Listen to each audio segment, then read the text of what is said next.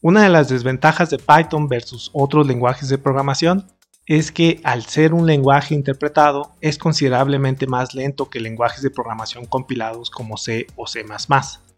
Sin embargo, Guido van Rossum, el creador de Python, se ha unido a Microsoft para crear una versión de Python que ejecute programas al doble de rápido. Guido van Rossum comenta que se aburrió de estar sentado en su retiro y decidió solicitar trabajo en Microsoft.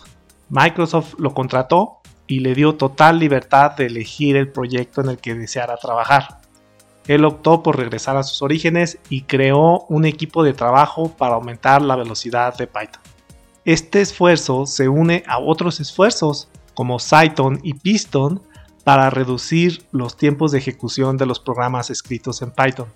Al día de hoy, con Piston es posible ejecutar servicios web hasta un 30% más rápido que usando la versión tradicional de Python.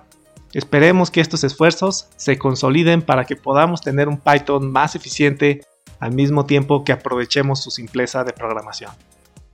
Gracias por escucharme, hasta el próximo podcast.